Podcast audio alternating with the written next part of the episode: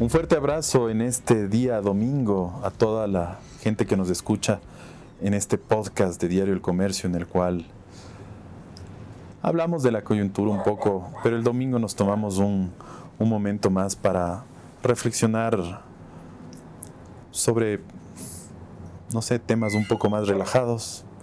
Ese domingo de que no es común para, para todos, pero que es, digamos, tiene un tiempo distinto por no especificar, por no decir que vamos a, a, misa o tomamos el café con más tranquilidad o, nos, o vamos a comprar el periódico, vamos a comprar el pan o nos levantamos sin la premura de que ya me atraso, no enfrentamos ese tráfico uh, malvado de nos todos los quedamos días. en pijama todo el día.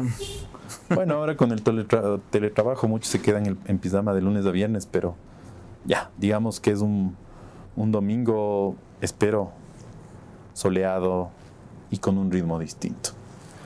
Y estamos con, para ese, justamente para ese nuevo ritmo con, con Santiago Estrella, editor de ideas. Y vamos a ver de qué vamos a hablar. Yo tengo unos conceptos en mi cabeza y vamos a ver si, si podemos jugar con eso. Y si no, no importa, porque estamos en un domingo relajado. Un domingo. Sí, ¿no? Acá disfrutando del- del- de la campiña. de los domingos relajados. Sí, uno, el domingo tiene otra, otro espíritu.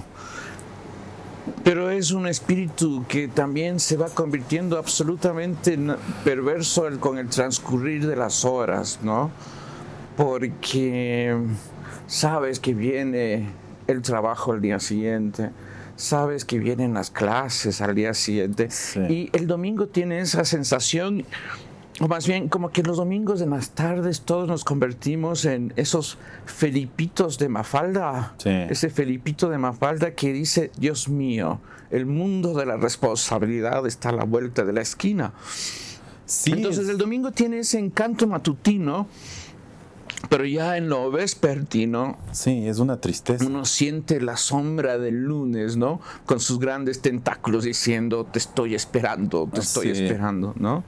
Pero la, la- sí. la- la tarde de los domingos tiene una tristeza muy particular. Sí, ¿no es cierto? Y peor si es que llueve. Ahí es más trágico Claro. todavía. Ahí lo único que queda es prender el televisor, ver una película y Sí. mandarse, si es- hacer un canguil si es posible, ¿no? Ese es. El, el mejor plan de domingo de lluvia, por la, ¿no? Domingo de tarde con lluvia, claro. Y yo creo que también tienta a una, a una buena lectura, ¿no? Desde la mañana. Como el mismo periódico. Eh, soy muy franco, yo el día domingo lo que ataco de Diario El Comercio es, es la sección que tú acertadamente diriges y permíteme ser li- lison- Acertadamente lisonjero. dirige, ese- acertadamente, ac- acertadamente dirige. Eso Bueno, parece una- gustosamente una- diriges, un- no sé. esos, estos oficios, ¿no?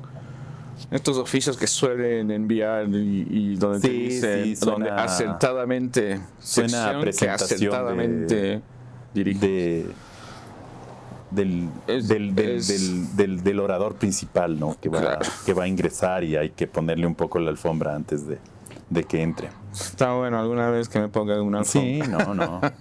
Se merecen. Creo Es, que- es, es, es lindo, ¿no? O sea, es- No sé ya cuántos años llevamos haciendo eso. Yo estoy a cargo recientemente nomás. Y sí, es una. Es la, la revista. Es la sección del, de los domingos que uno espera porque es algo distinto a todo lo que ha sido en el periódico de la semana y es algo que tienen todos los periódicos en el mundo, ¿no? Entonces es, es algo que me gusta también, como, como la revista Familia, que es otro tipo de lectura, pero, pero el domingo tiene, el periódico tiene que ir acompañado de esas... De, de- de esos añadidos que son importantes porque como mismo dices el domingo uno tiene más tiempo. Eh, o siente que tiene más tiempo y puede darse el lujo de, de detenerse a leer cosas que son un poco más largas, que procuran ser más profundas, un poquito más profundas, sí, y eso creo que es un buen, buen ejercicio que, que tratamos de hacer ya desde hace unos 5 o 6 años, me parece. Sí, y antes tenías muy buenos antecedentes. Yo me acuerdo de, de Siete Días. Siete Días, ¿no? Me acuerdo, sí, yo era un cazador de textos porque en esa época era un poquito más grande, pero había, había la oportunidad de, de un poco salirse de este esquema, como, como tú bien señalas. Y, de una información cotidiana, ¿no? O sea, que es súper importante. Ah, y, pero es también es admirable lo que hacen mis compañeros, nuestros compañeros, ¿no?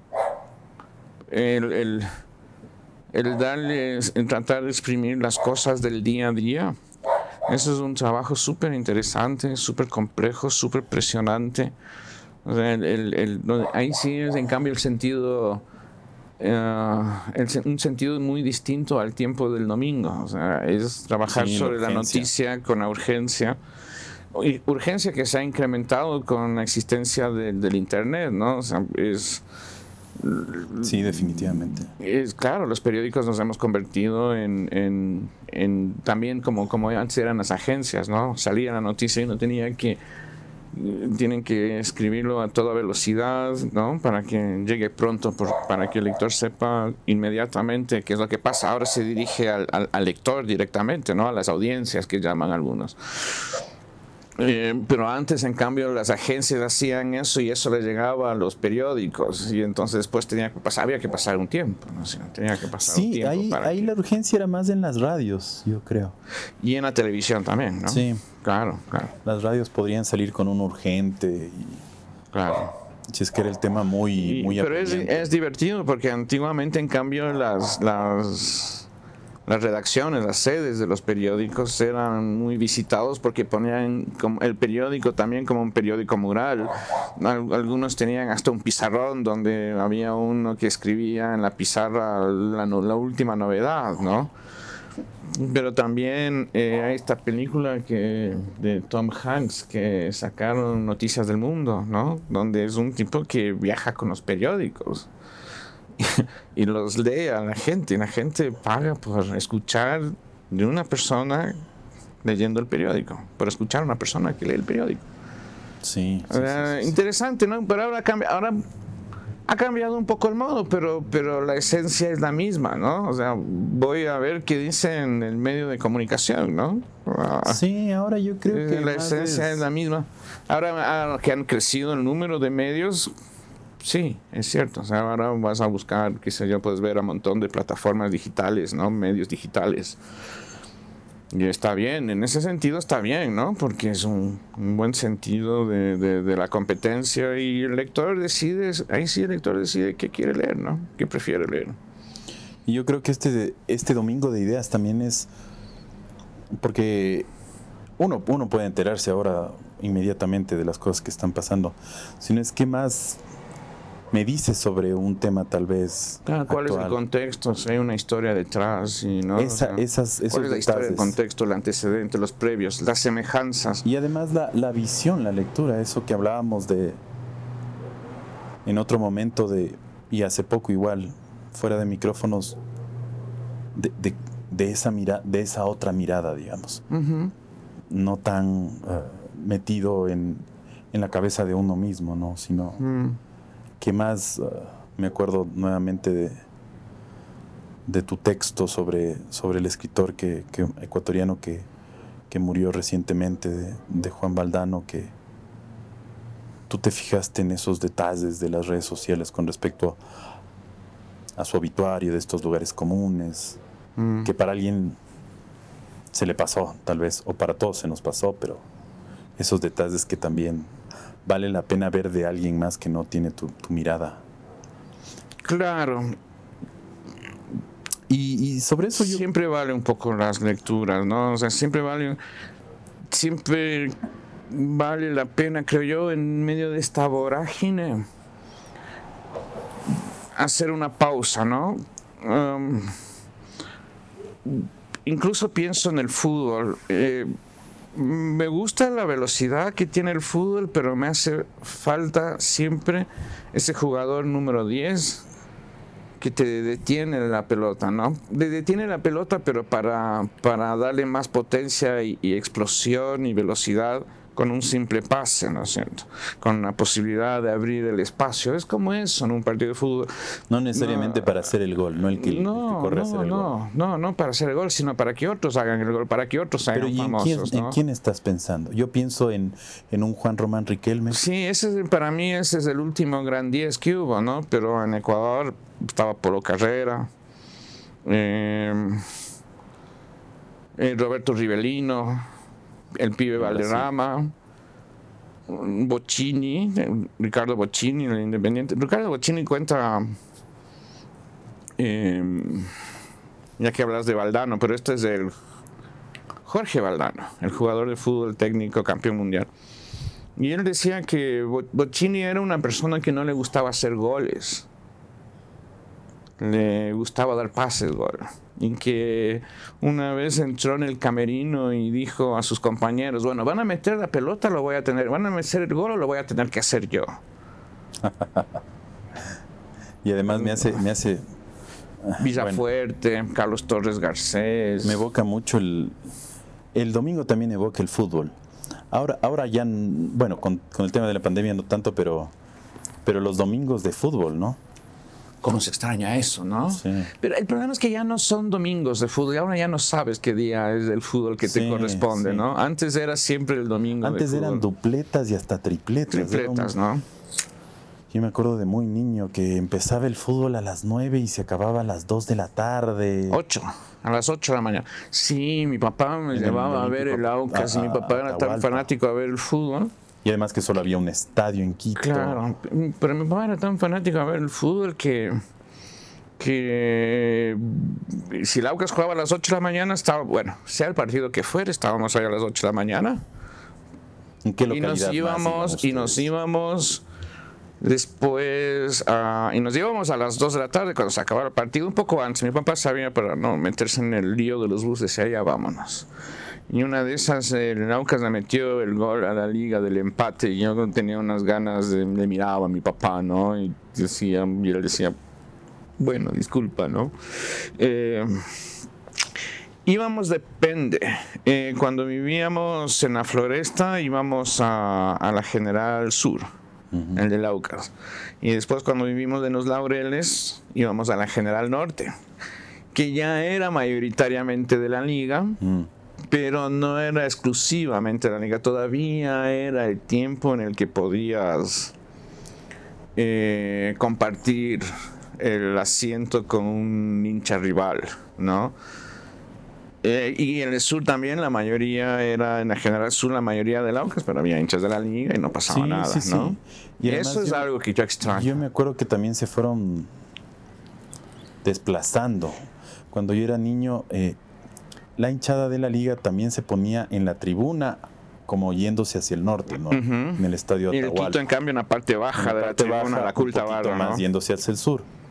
Y el Aucas siempre al sur. Pero claro, se fueron desplazando, se fueron yendo. Es lo que, claro, el problema es que llegó la argentinización del fútbol y qué chévere son las barras bravas y estar cantando y aquí solo estamos nosotros.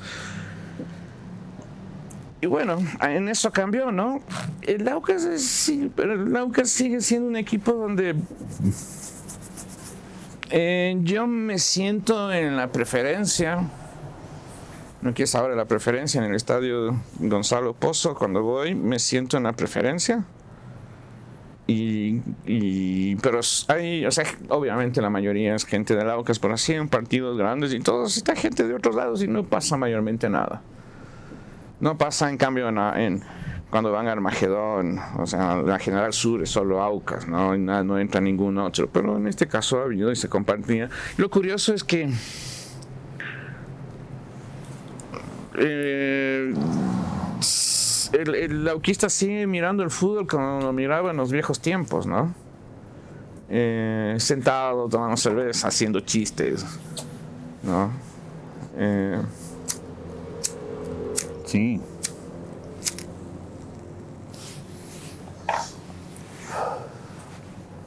El famoso fútbol, ¿no? Que hoy, que ya vuelve otra vez a los estadios un poco. Sobre eso también ha habido discusiones. Sobre los precios de las entradas, ¿no? Sí. Hablando de fútbol y hablando de ideas, Ajá. no he visto un tema de fútbol hace algún tiempo. Por ahí Es cierto que ha faltado, ¿no? Sí. Deberíamos hablar un poquito sobre, bueno, la oportunidad, el sentido de la oportunidad, ¿no? Pasa es que, por ejemplo, lo de Messi no deja de ser interesante. Pero en Messi hay que tocarlo de un montón de lados y, y, y no lo sé, pero quizás otras cosas del fútbol, ¿no? O sea, Sí, sí, sí. Sí, Hay- habría hay que ir pensándole más al fútbol, es verdad. Y no solo el fútbol, sino el deporte, ¿no? O sea, el deporte es algo que, bueno, ahora con estas tres medallas olímpicas que tuvimos, eh, llegó a, a- a tener, fue un baño de alegría necesarísima para la gente, necesarísimo para la gente, ¿no? Eh, y creo que la gente está más interesado. Es- Tengo entendido que la gente le está siguiendo muy de cerca a Carapaz en, en, en, en esta En la Vuelta a España, en la sí. Vuelta a España. Creo que no le está yendo muy bien, No, pero pero es que pobre hombre también. no, pero O sea, ya hizo ¿cuánto ha un corrido? mérito ¿Cuánto ha corrido, no? Y, O sea, y nada, pues. O sea, y los, derecho y, los también otros, y a- los otros fueron, y hay un montón de ciclistas que son geniales también, entonces es así. Es, es- hay que entender que, que las derrotas, las derrotas son más que las victorias. Eso hay que entender siempre, ¿no? Sí. Salvo que seas un Federer, ¿no? Que, que, que ganas todo, pero, o, o un Nadal Sí, que gana, o sea, no. que, o sea, imagínate Nadal sobre arcilla. o sea, No, no, que y esos no, son no tienes, con- no tienes, o sea, Son es como decir, en no, el o sea, mundo. si me toca jugar con Nadal sobre arcilla siendo tenista, yo digo, no, con este yo no juego, porque voy a perder. ¿no? hablando de lo Él no que- ha perdido, creo que un Roland Garros ya cuántos años, o sea, es, No lo sé. Es impresionante. Pero esos son contados con los, con los dedos de Claro, las manos. Y en todos los deportes. Ahora, ya que, me, ya que estamos futboleros y que me has dado un espacio para, para meter una pelota, hablando de lo que tú dices, que esto de las victorias son, son solo, eh, ¿cómo decir? Como hitos, espacios, postes entre, entre la avenida de los, de los fracasos o de las pérdidas Mm, una frase similar a esta. De los fracasos que son la constante casi que las victorias o los, o los éxitos son esos espacios casi que intermitentes. Algo así parafraseando decía el famoso Mario Kreuzberger. ya. Ahora que, te- que por cierto eres un especialista en él ahora, ¿no? Sí, no, pero eh, es Leíste la biografía y escribiste sobre Claro, él, ¿no? Que bueno, para la gente que no le suena, es el famoso Don Francisco, este presentador de televisión chileno de sábados gigantes que se popularizó tanto en la década de los 80 y 90 por su programa internacional. Era, muchísimo, y era, ya muy famoso en Chile, pero no tanto en el resto de, de América Latina. Y después nos metemos a otros temas de ideas. Pero lo que más, me fascinaba en esta oportunidad que me, me diste de hacer esa reseña de ese libro es ese enfermiza, esa obsesión de, de estar o de ser visible que yo, que yo le veo a él en esta biografía. Más allá de contar, que me hubiera gustado también cómo llegas a ese éxito de una manera un poquitín más sistemática o de destacar las cosas como esos, no quiero maldecir, como esos malvados videos de YouTube en las que sale Michael Jordan y te da las 10 claves de su éxito en cuatro minutos y vos te quedas, ¿no? bueno, cuatro minutos, no creo que voy a Michael Jordan y Sí, yo. Y yo, ajá. ah, pero él tiene esa, tenía esa obsesión, o tiene ahora, con 80 años, esa obsesión de... De seguir esa- siendo un estelar. Ajá. Y, y- y- y esa tristeza que le invade de, de que ya no es, y Mm. que ya no está ahí, ¿no? Mm. No sé, eso me pareció lo distinto, ¿no? Porque a los que un poco lo vimos, que somos más Mm. grandes, y que no nos choca tanto, que les chocaría, yo entiendo, a, a los, a los más jóvenes algunas cosas que, que en televisión ya no se pueden hacer, porque no son políticamente correctas. y también no están bien. Bueno, ni no le estaban antes. Pero ese, no sé, pues ese, en esa época salir en televisión y ser una estrella de televisión era, era como ser una estrella de rock, era como ser un, un Maradona, o sea, era, te reconocían en todo lado y querer seguir haciendo eso como al, tan tarde, no, no, sé, o sea, yo con respeto a toda la ¿Qué gente. Tienen, que, ¿Qué tienen los seres humanos que, algunos seres humanos que necesitan esa visibilidad? qué sé yo. Es, en cambio, hay otros que, que añoran el, más bien anhelan como, como ninguno el anonimato y, y, y, y, se refugian, ¿no? Y se refugian, como el caso de este escritor Salinger, ¿no? J.D. Salinger es el tipo que escribió El Guardián del Centeno, que es una obra referencial durante muchas, muchas, muchas décadas y ahora ha dejado de hacerlo por los nuevos comportamientos culturales. Creo que está bien dicho, si es que no es así, discúlpenme los que entienden de estas cosas, pero ya los jóvenes lectores estadounidenses no lo aguantan mucho porque es un niño blanco acomodado y todo, y no está lo de la diversidad. Que bueno, nos puede gustar o no, pero esas son las demandas de consumo cultural que tienen, que tienen las nuevas generaciones, ¿no? Eh, él, en cambio, eh, se aisló absolutamente, ¿no? Y hay un montón de escritores que prefieren ese aislamiento. Si no me equivoco, Philip Roth también tenía mm. ese, ese, afán de, de, aislamiento. Y solamente escribir y enviar a la gente eso, ¿no?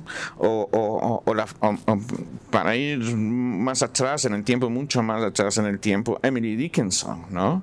Emily Dickinson que nunca salió de su casa. O sea, llegó un momento en que jamás, desde entonces hasta su muerte, jamás salió de su casa allá en Massachusetts, ¿no? Eh, yo, esa es la complejidad humana, ¿no? No soy un psicólogo como para poder explicar por qué hay estas personas que tienen un gran afán de visibilidad. Y como hay gente que tiene un gran afán en cambio de, de, de aislamiento, ¿no? de soledad, de no querer con, compartir nada con, con la gente o, o, o, desechar su fama, porque creo que en el caso de Salinger él sí se llevaba con la gente de su comunidad, ¿no? Mm. Pero, y la gente de su comunidad lo protegía de la gente que iba, lo buscaba, porque, porque era una especie de peregrinación de los jóvenes para, para ver a Salinger. Y es curioso, ¿no? Es la diversidad, es, es como, es, es, es, lo rico también, ¿no? Esta diversidad humana tan, tan fuerte, porque hay personas que, que que creen en el optimismo extremo sobre todas las cosas, ¿no? No, no importa, todo, todo lo que me haga caer voy a subir, todo, si me caigo me levanto, eh, que, que, en principio está bien, pero lo hacen como una especie de confesión de fe diaria, ¿no? O sea, es... es... Pero y eso, vos ves, hay... Este... Entonces, no sé, pero solo para cerrar un poquito la idea, es esa, es esa montón de diversidades, ¿no? Todo ser humano tiene su. Pero, ¿y vos le ves. Su particularidad. Tú le ves en esta época. Qué rico, además. Hay, hay, hay, hay espacio para ese aislamiento, ¿tú crees? En esto de las redes sociales y que está sacando hoy un tema justo de Instagram. Y que hay ese afán. Yo veo tal vez en las nuevas generaciones un poco más. No digo mm. que en las otras. Pero de, de construirse en función de esa estelaridad. Si bien Pero yo no sé si es que yo no sé, yo no sé si es que en la década de los 50 y si hubiese habido internet ya hubiesen sido así. Yo sospecho que sí. Yo ves más por el tema de los porque o, o tenían otro espacio, otros espacios para también lo que pasa es que es una cuestión, claro, hay otras otras formas. Eso... Lo, lo, único que digo es que no, no, lo único que digo es que no sé si si es que hubiese habido estas redes sociales en, en, en otros tiempos, antes, ¿no? Eh, hubiésemos, no hubiesen sido como son ahora. Y claro, como nosotros no lo tuvimos, o generaciones anteriores no tuvieron todas las cuestiones, ven horrorizados, pero yo no sé por qué ven horrorizados si muchas veces también son estas personas, uno mismo usa las redes sociales un montón y está contando, confesándose sus dolores y, y, haciéndose visible ante, aunque sea ante sus panas, ¿no? En Facebook o, hay, hay, eso, ¿no? En Instagram, todo el mundo cuenta, todo, o sea, mira, todo, toda la gente, todo, o sea, postea su comida, postea su perro, postea lo que está bebiendo, a su mascota, sí. Eh, a su gato. Eh, cómo corre, cómo, cómo, cómo llega a la montaña, cómo hace gimnasio. O sea, hay gente que uno también, o sea, las fotos que hace o donde estuvo, o sea, todos están con unas ganas de, todos están contando sus, sus vidas, ¿no? Estaba, de hecho, una vez estaba pensando, es, para muchos es incluso una especie de diario personal. Sí. O sea, y estaba, recordaba, yo escribo un diario personal, no diario, o sea, cada muy de vez en cuando. Y no lo, no lo publicas no, en Facebook. No, no, no, no tiene sentido, es una necesidad solo de, de escribir y, y de escribir algo que estoy pensando y que no llega a nada. Pero me he dado cuenta que muchas veces lo que estoy pensando que podría funcionar para el diario podría estar funcionando para el, para el Facebook. O lo que escribo en el Facebook, digo, pero esto debiera estar escribiendo en el diario más bien. ¿Y por qué? Porque a quién le importa, ¿no? a veces uno piensa, sí, llega a pensar, ¿quién le importa lo que a mí me pase? Y bueno, ves un montón de gente que te pone me gusta, el corazón de me encanta, el abrazado el corazón de que me importa. Eh, y uno se siente dichoso de que hay gente que le gustó, le importó tu breve reflexión, ¿no? Eh, porque y estaba pensando justo, por ejemplo, en diarios de este escritor argentino Ricardo Piglia, que es los diarios de Emilio Renzi, que él se llama en realidad Ricardo Emilio Piglia Renzi, ¿no? Entonces, su segundo nombre y su segundo apellido, que en Argentina no se usa, eh, lo convirtió en un personaje. Y los diarios son Emilio Renzi, en realidad, que en realidad es el alter ego de Ricardo Piglia. Pero son diarios, son diarios interesantísimos, ¿no? Que uno podría decir, bueno, esto de algún modo está escribiendo su, gente en el Facebook, sus diarios personales, lo que este hombre y tantos otros escritores, sí, Kafka me acuerdo, de Pessoa, por ejemplo. Claro, eh, se me escapa un famoso diario ahorita el nombre. No me vayas a decir el diario de Ana Frank. ¿no? no, no, no, no, no, no, no pero ¿por qué no? O sea, no. Eh, pero no, se me escapa, se me escapa el nombre del, del, del, escritor. Lo siento. Eh, em, está, es, es, eso, ¿no? El Facebook se ha convertido en algo así como nuestro diario personal, pero ahora ya lo hacemos público, ¿no? Yo uso Facebook, no, no uso Instagram, muy poco, Twitter como consumidor más bien, pero no, no, no. Bueno, cuéntanos más, algo más, ya que hemos topamos de refilón el. no sé por qué cuento de mil ideas. Viste, hablamos, de, hablamos de redes sociales y uno termina hablando de uno en las redes sociales como si lo de uno importara, ¿verdad? Es como, es como esa arrogancia que a veces tenemos, ¿no? Los, los seres humanos, ¿no? O eh, como dice, eh, o esa cuestión de que uno dice, a usted le digo Woody Allen, ¿no? Como si a le importara. A usted le digo, señor Guillermo Lazo, como si me estuviera dando bola, ¿no? A usted le digo, señor Jorge Yunda, a usted le digo, señor eh, Alfaro, el, director técnico de la selección, como si uno le dieran bola a uno, ¿no? o a los jugadores de fútbol. Claro. Entonces. No, no. y como de refilón, me, gustó mucho también el tema del, de Aurelio Espinosa Poli. ah, qué lindo tema, de Diego Ortiz, que lo escribió Diego Ortiz. Que además es un, es un personaje fascinante, su obra. ¿Quién, Diego Ortiz o Aurelio Espinosa Poli? Bueno, Diego Ortiz debe ser también. No lo conozco tan a fondo, pero Aurelio Espinosa es, más. Un buen tipo, buen es, es, es, más, uh, más público. Sí, ¿no? Pero. Y el trabajo que hace Gustavo Salazar. Es un, extraordinario lector y un extraordinario investigador, Gustavo Salazar. Eh, y me parece que quedan muy buenas manos estas las traducciones y los apuntes que hizo Aurelio Espinosa Poli de los grandes clásicos, ¿no? Griegos y latinos. Sí, no, Y- este y- y me- helenista. Y es algo que no voy a atrever a dar ninguna conclusión, pero hay que pensar que hay un ensayista mexicano, uno de los grandes escritores mexicanos, que es Alfonso Reyes, y él fue un, un- un hombre también que se dedicó mucho a la cultura helénica, ¿no? Y también hizo traducciones, dicen que no son muy buenas, eh, pero de la Ilíada creo que exactamente hizo traducciones. No del, no del libro entero, sino de algunos algunos algunos pasajes, fragmentos, algunos cantos. Y,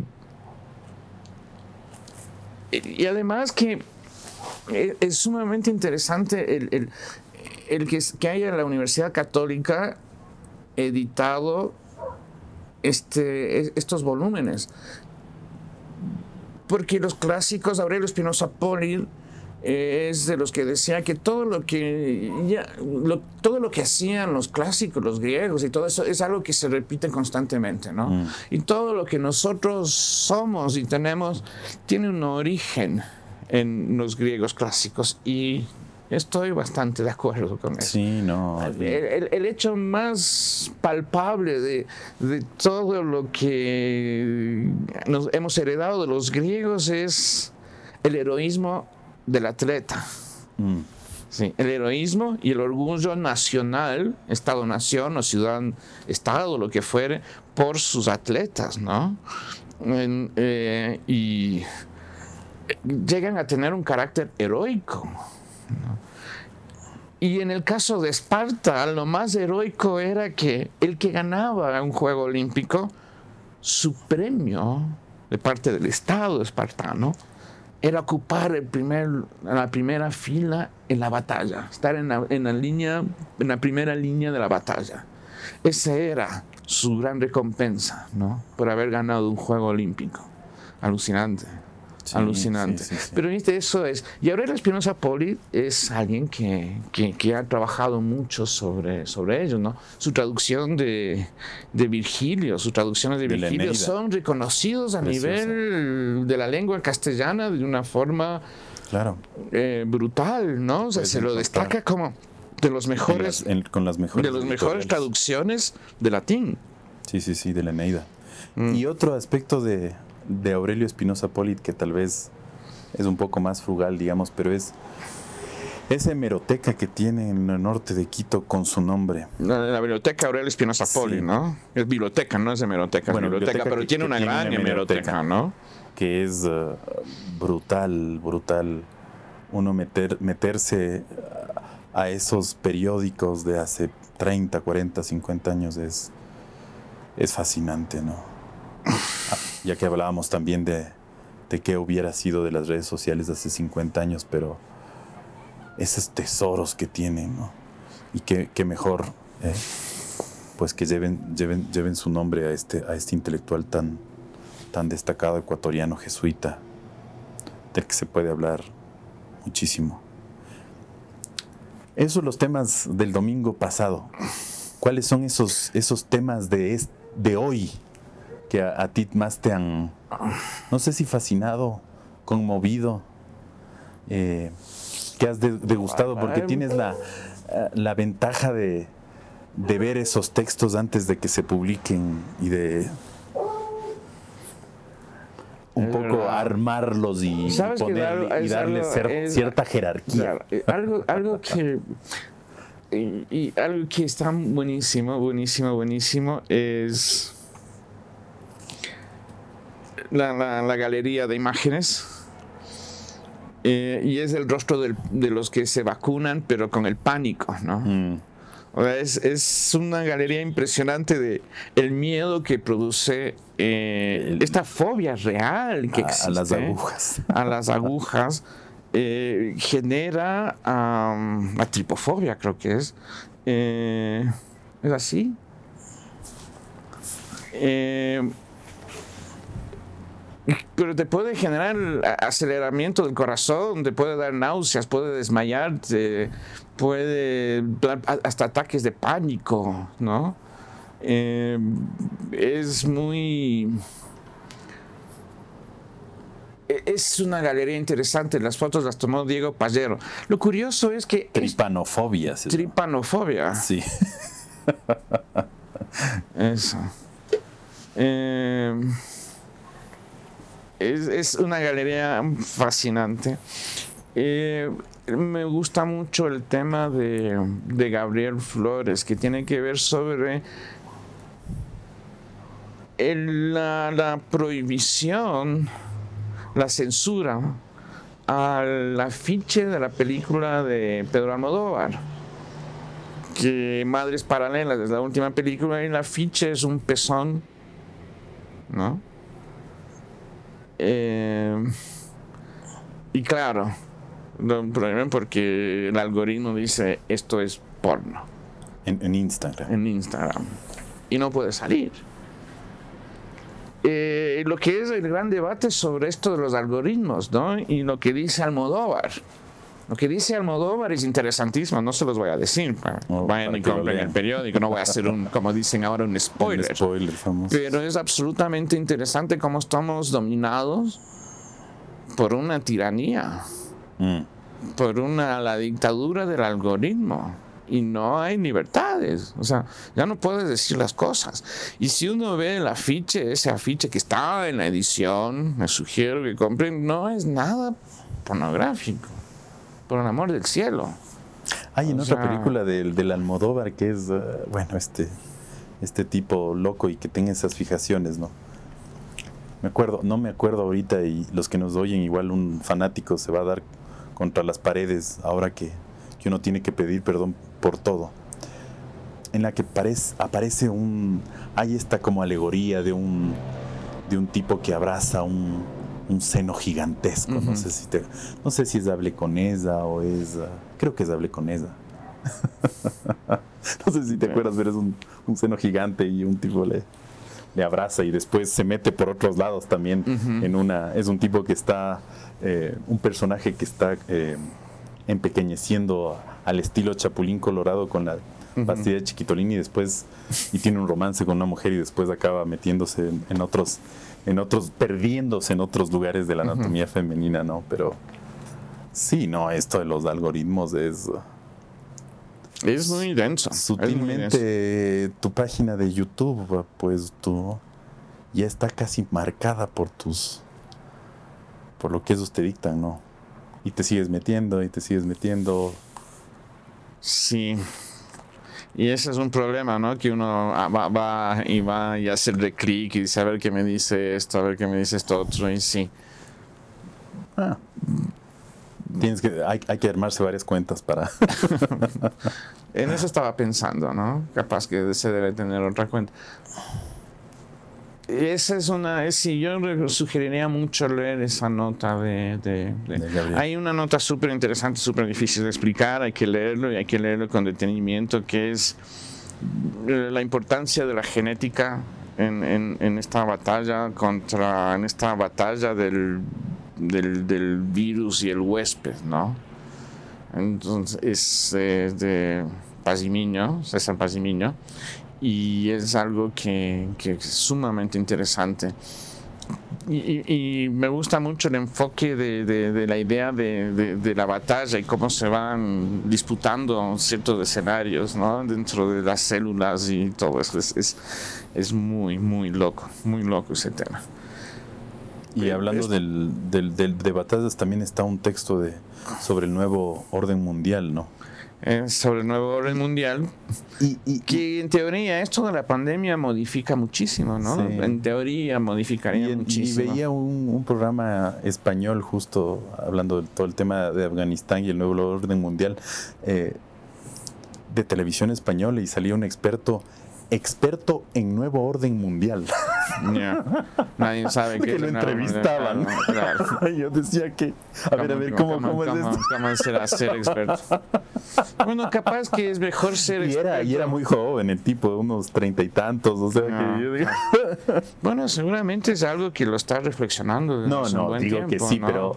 Pero suena irónico, ¿no? o sea, no sabemos mismo qué es el nuevo orden mundial, cómo mismo va a ser. Y además suena como que a una organización. claro, tal vez él tenga, tal vez, pero tal vez él tenga luces sobre el asunto. No, no, no. Y deberíamos consultarlo mucho más. Y si, lo están entrevistando en televisión española, pues algo, su mérito debe tener, pero no sé, volviendo a esto del, del, pasado, eh, hace 50 años un experto en nuevo orden casi que es como un, el malo de los cómics que, quiere imponer un nuevo orden, ¿no?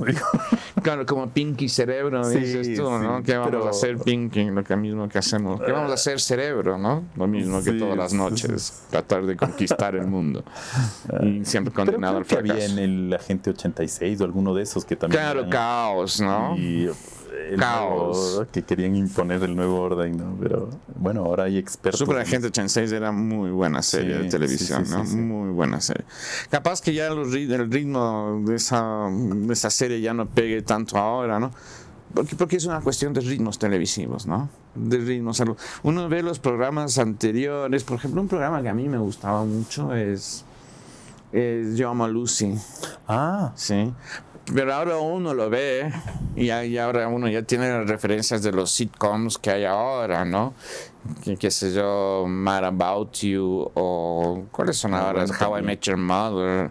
Pues, eh, pero es un ritmo de una velocidad mucho más, ¿no? Porque la gente ahora es más hay más hay hay un aceleramiento no o sea está bien hay un ritmo más intenso como nosotros son más pausados no más el chiste demora más en llegar Así eran un poco los programas de antes. Y, y ahora ha cambiado, cambiado mucho. Y por eso digo, capaz que la gente 86, si lo pusieran en un horario estelar, capaz no pegaría. Pero en cambio uno ve que hay otros programas que sí pegan. Esto es lo bueno que digo algo y me empiezo a cuestionar lo que digo. Eh, es insólito, es impresionante la perdurabilidad que ha tenido Chespirito en el tiempo, ¿no? Sí, es, sí, Es, es, algo impresionante cómo ha avanzado, en, cómo, cómo, sigue estando vigente, cómo, cómo gusta a los niños, cómo gustan las nuevas generaciones, o sea, los niños lo ven, ¿no? Sí, sobre estos programas que tú, que tú mencionas, igual, volviendo al tema del algoritmo, los puedes encontrar muchos de ellos en YouTube. Y y si te metes a esos te saldrán más capítulos y todo, pero eh, me quedaba con eso del, de Chespirito y del Chavo y de las nuevas generaciones que todavía lo disfrutan. Mm. Esos shows, no sé a qué apelaban. Yo amo a Lucy, que me parece a mí también fabuloso. No sé mm. si lo estén pasando en las madrugadas en algún canal. Creo que, hay en estos canales de cable y todo eso, ¿no? Eh, tres, mm. patines y todo eso. Tres patines era extraordinario. Y es curioso, bueno, nosotros, ¿sabes qué es lo bueno de haber sido de Ecuador, por ejemplo? Esto, por ejemplo, es una virtud. Eh, es que, como estábamos a la mitad, nos llegaban programas de México, mayormente de México, pero también nos llegaban programas de Argentina. ¿no? Entonces había Pepe Biondi, eh, veíamos Pepe Biondi, bueno, estaba Alberto Olmedo. Claro. no en la parte únicamente picaresca, sino también otras cosas. Eh, bueno, llegaban telenovelas argentinas. Y bueno, y después fue el gran boom de. Claro, la famosa Andrea de, Boca. Claro, y después llega el gran boom de, Tinelli. Sí. Y el, y el, primer Tinelli que nos, nos divirtió bárbaramente. Y después se convirtió en esta cosa espantosa que es. Eh, estos bailando. estos bailando por un sueño y todo eso que es espantoso pero es espantoso para uno, pero uno ve que tiene gran mercado, por eso funcionó así, pero cuando era un programa netamente cómico, era una cuestión que los ecuatorianos nos volvió locos y empezamos a, mirar hasta con buenos ojos a los argentinos, ¿no? No, sí. Comenzamos a, ¿Qué otros programas argentinos había? Bueno, ahorita sí. Bueno, yo me acuerdo.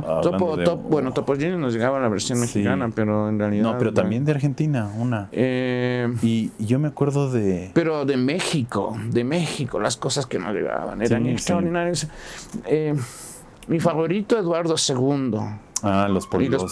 primero, o sea, en realidad más Eduardo II ¿Te gustaba que los polibos. Eduardo II era, Eduardo II era mejor en ser un polibos que Enrique Polibos, aunque él se llevó el nombre de polibos, ¿no? Cuenca. Pero mejor era Eduardo II. Y después hizo, qué sé yo, el señor Terramicina, el Chachalaco, pero también los hermanos... Eh, eh, sí, pero también cuando eran los polibos era extrañar. Pero para mí eso era una cuestión que, que, que me volvía. Y a mí me gustaba mucho Héctor Suárez también. Héctor Suárez en el programa Sábados Sábado Loco Loco, Loco. ¿no? Y cuando hacía, y cuando invitaba, Increíble, cuando, cuando increíble. contaba unas, las películas. Sí. Eso era una cosa Increíble. extraordinaria. Y, y lo de, y lo de Sí, pueden ver. Claro, claro. Y lo de mm, Héctor Suárez, ¿no? Que es, era un hombre de una ¿Qué inteligencia pasa? brillante, ¿no? Era un ¿Qué hombre. nos pasa era también? Era era un hombre brillante, un hombre de una ética muy grande, ¿no? Y que, y que creía que el humor tenía que ser una cosa súper inteligente. El famoso Ben Gulliver, ¿no? El Sí, Gulliver claro, era, mano. era una cosa extraordinaria, Sí, ¿no? Y además una mana tatuada gigante, Claro. tatuada llena de pelos. Claro. y que se le venía y se lo ¿Sabes, llevaba. sabes ¿no? que de Es- eso no hay es- mucho en YouTube? Tristemente. Alguien debería subir, pero no, no, era una cosa. Y volviendo a los argentinos, a- que también, bueno, sí era picaresca, pero había un, un programa que se llamaba Matrimonios y algo más, que era ah, muy sabroso también. Había, un programa de. Y, y el toca botón del Olmedo Ajá. también sal, no sal- no creo no sé si salían en el mismo Porcel también cuando era un carnicero pero- Ajá, ajá.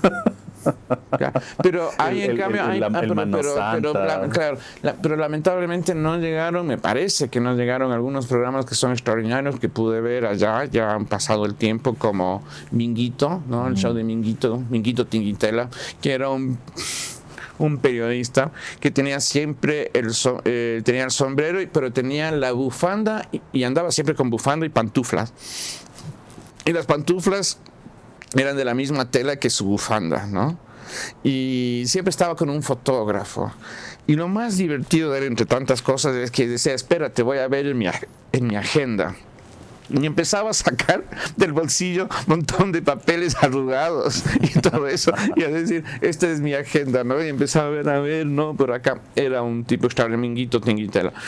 Eh, tantas cosas y nos estamos yendo de largo creo que Sí, no, no, no, este programa. pobre que- ya sé que es domingo y, y que el- ah, hay más tiempo pero tampoco les quitemos Sí, el no, tiempo pero a la igual gente escuchando si es que se están yendo no sé en ¿no? el carro a algún lado o en el bus y escúchennos escuchen y, y esto acompaña mucho y acompaña muy bien pues no nos Se, se habla de todo, ¿no? Esa Sí. es la gran cosa, es que no sabemos en realidad de qué vamos a hablar y hablamos de todo. Es separar, disculparnos. Digamos así, que este es un domingo en donde dos panas se juntaron a tomar un café en la campiña de Cumbaya. sí sí sí sí. Entonces, eh, y cerraremos pues- otra vez con el con el fútbol ojalá que vuelvan esos domingos de fútbol bueno, pero vos pobre del Deportivo Quito, ¿a dónde te toca ir a ver el No fútbol? importa, me iré a donde estén que era lo más ah, Sí, uno extraña, uno extraña el- el- tantas cosas, ¿no? Cuando le preguntaron a los presidentes de Estados Unidos qué extrañaban, eh, el, eh, George W. Bush decía, extraño ir a un partido de, de béisbol. Y en realidad, para los que el deporte nos importa, ¿no? Y el equipo de, de uno nos importa. En serio, no era el estadio, es un tema, ¿no?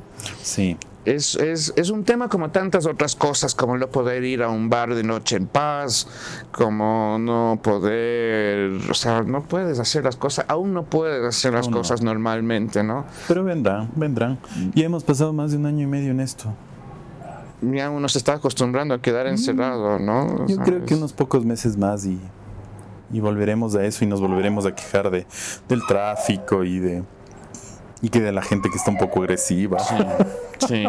y de los perros. Y de los Aquí perros. un, un esos- concierto. Claro, claro. Eh. Me siento que es como, como para decir.